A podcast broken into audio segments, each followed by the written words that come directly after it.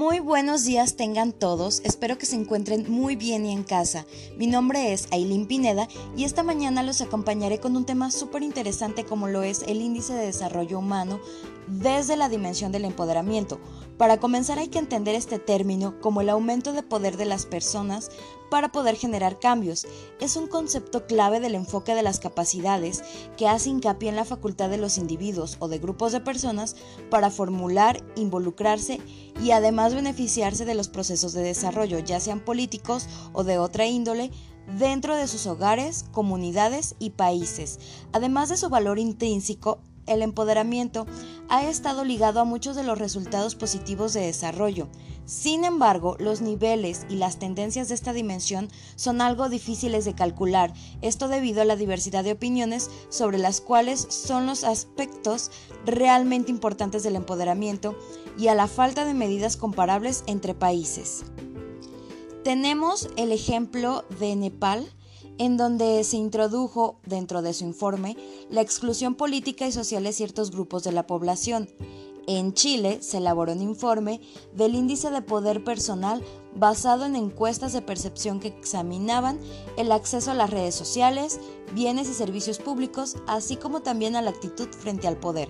Otro ejemplo similar que tenemos sería el de la República Dominicana, donde se han indagado sobre distintas aristas del empoderamiento y han formulado un nuevo índice compuesto de indicadores individuales y además colectivos.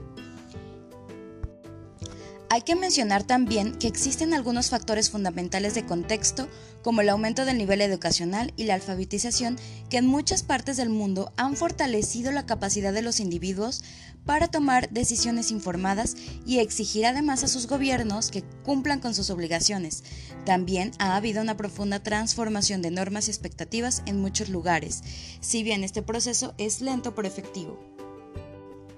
La revolución tecnológica, junto con la globalización, han transformado el paisaje político. La proliferación de teléfonos móviles y el creciente acceso a Internet han incrementado considerablemente la disposición de información y la posibilidad de expresar opiniones. El uso de estas tecnologías es altísimo en los países desarrollados y bueno, es gracias a la globalización que hoy asuntos locales se proyectan en la arena internacional.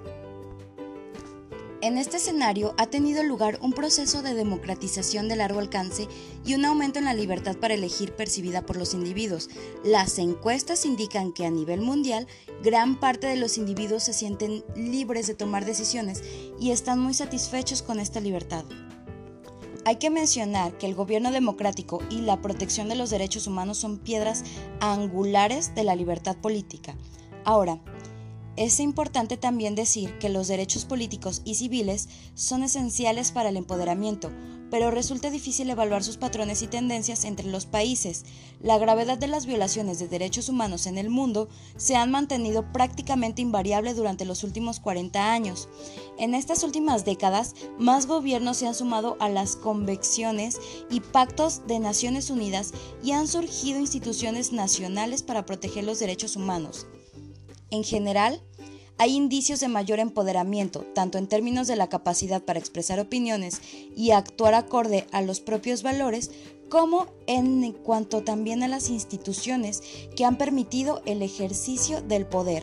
La mayoría de la población vive hoy en estados democráticos y la descentralización se ha expandido rápidamente. Sin embargo, muchos factores siguen dificultando la participación y pese a la democratización y descentralización, el avance en la protección de los derechos humanos ha encontrado obstáculos, la insatisfacción permanente con respecto a la capacidad de elegir y la falta de respuestas de las instituciones del Estado sugiere además la necesidad de centrarse más en los mecanismos de rendición de cuentas. Ahora, ¿qué opinan ustedes sobre este tema?